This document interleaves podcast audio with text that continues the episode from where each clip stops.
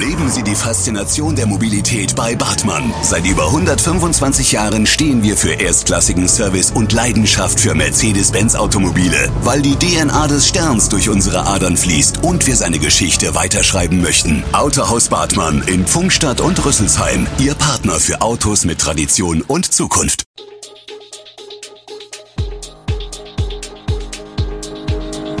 Gude, unser morgendliches News Update. Das Wichtigste aus Südhessen für Sie im Überblick. Guten Morgen aus Darmstadt an diesem 20. April. Deutschlands schönstes Restaurant findet sich in Darmstadt. Die Straßenbahnlinie 1 ist vormittags gestrichen und Neuigkeiten zum Lebensmittelskandal in Gernsheim. Das und mehr gibt es heute für Sie im Podcast. Wir starten überraschend. Erste Überraschung, das schönste Restaurant des deutschsprachigen Raums liegt in Darmstadt. Zweite Überraschung, es findet sich in einer Ecke der Stadt, wo man nicht unbedingt danach suchen würde. Shokudo Sushi und Nodles bietet in einem Büro- und Gesundheitskomplex an der Minari-Straße neben großer Karte auch wechselndes Mittagsmenü vor allem für die vielen Mitarbeiter im und um den Telekom-Distrikt. Bei einem Wettbewerb des Münchner Kellwey Verlags in Zusammenarbeit mit dem Bund der Innenarchitekten und dem Hotel- und Gaststättenverband DEHOGA wurde das kleine Ecklokal von Eigentümer Hung vor Restaurants in Brixen, Basel und Wien prämiert. Insgesamt wurden 50 Lokale ausgezeichnet. Der Gastraum ist klein, bietet nur Sitze für 26 Personen an neun Tischen, die sich aber auch zu einer langen Tafel zusammenschieben lassen. Raumhohe Fensternischen sorgen am Tag für eine freundliche Helligkeit.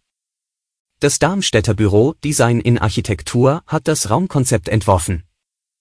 Das Shokudo ist bereits das dritte Lokal, das der aus Thailand stammende Hung Famdo in Darmstadt betreibt. Auch die beiden anderen Restaurants bieten Sushi und Nudelgerichte, das Zendo in der Nähe des Kennedy Hauses und das Ichido an der Holzstraße. Wir bleiben in Darmstadt. Die Straßenbahnlinie 1 zwischen Eberstadt und dem Hauptbahnhof wird ab nächster Woche vormittags nicht verkehren. Das geht aus dem neuen Fahrplan von Heag Mobilo hervor, der jetzt auf den Internetseiten der Dadina einsehbar ist. Die Linie 1 fährt demnach in den frühen Morgenstunden ab 3.29 Uhr zunächst stündlich, ab 5.31 Uhr alle 30 Minuten ab Frankenstein in Nordrichtung bis 8.31 Uhr. Vom Hauptbahnhof in Südrichtung fahren die Bahnen ab 6 Uhr ein alle 30 Minuten bis 8 Uhr 1. Danach, darauf machte Stefan Strothkötter nach Studium des Fahrplans aufmerksam, fahren die nächsten Bahnen erst wieder um 13 Uhr 31 Südrichtung bzw. 14 Uhr und eine Minute Nordrichtung wieder im 30 Minuten Takt. In der Zwischenzeit gibt es keine umsteigefreie Verbindung zwischen Eberstadt und dem Hauptbahnhof. Heag Mobilo begründet die Streichung der Vormittagsfahrten auf Anfrage mit Lieferengpässen bei Ersatzteilen. Damit habe das Nahverkehrsunternehmen weiterhin zu kämpfen, sagt Sprecher Lennart Sauerwald. Er erklärt, die Strecke wird aber auch von den Straßenbahnlinien 6, 7 und 8, Eberstadt bis Rhein, Neckarstraße, sowie den Buslinien F und H, Rhein, Neckarstraße bis Hauptbahnhof, abgedeckt, weswegen wir diese Anpassung bei der Linie 1 vorgenommen haben. Wir gehen in den Odenwaldkreis. Ein 48-jähriger Mann ist am Dienstagabend mit seinem Auto nahe Lützelbach gerast und mit einem geparkten Wagen kollidiert. Der Mann wurde schwer verletzt und kam in ein Krankenhaus, wie die Polizei Mittwochmorgen mitteilte. Der Aufprall war den Angaben zufolge so stark, dass das geparkte Fahrzeug gegen ein Gebäude geschleudert wurde. Der Sachschaden liegt laut Schätzungen der Polizei bei rund 45.000 Euro. Vor dem Unfall soll der Mann mindestens einen weiteren Autofahrer beim Überholen auf der L32 59 gefährdet haben. Dieser musste stark bremsen, um einen Unfall zu verhindern.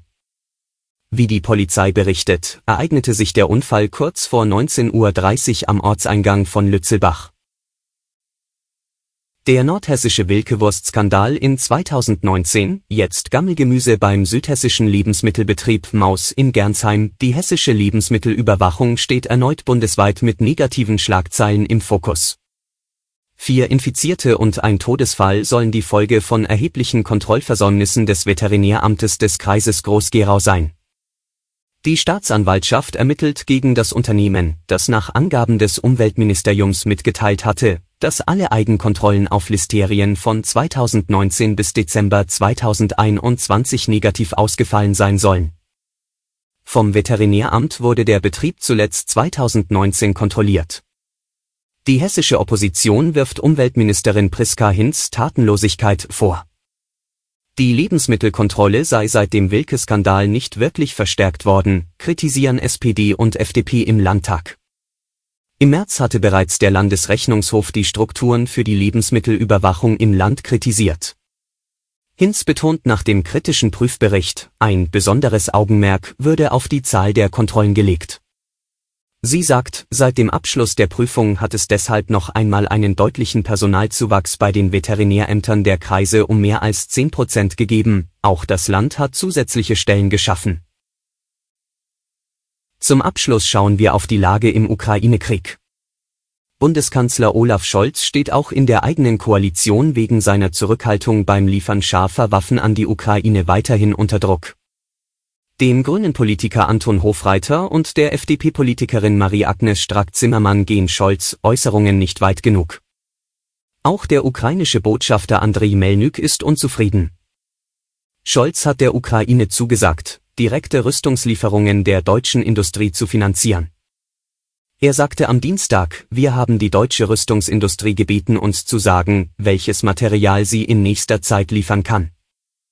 Die Ukraine hat sich nun von dieser Liste eine Auswahl zu eigen gemacht, und wir stellen ihr das für den Kauf notwendige Geld zur Verfügung. Darunter seien wie bisher Panzerabwehrwaffen, Luftabwehrgeräte, Munition und auch das, was man in einem Artilleriegefecht einsetzen kann. Melny kritisierte Scholz Ankündigung als unzureichend. Die Äußerungen des SPD-Politikers seien in der ukrainischen Hauptstadt Kiew mit großer Enttäuschung und Bitterkeit zur Kenntnis genommen worden, sagte Melnyk. Alle Infos zu diesen Themen und noch viel mehr finden Sie stets aktuell auf echo-online.de. Gute Südhessen ist eine Produktion der VAM von Allgemeiner Zeitung, Wiesbadener Kurier, Echo Online und Mittelhessen.de. Redaktion und Produktion die NewsmanagerInnen der VAM. Ihr erreicht uns per Mail an audio.vam.de.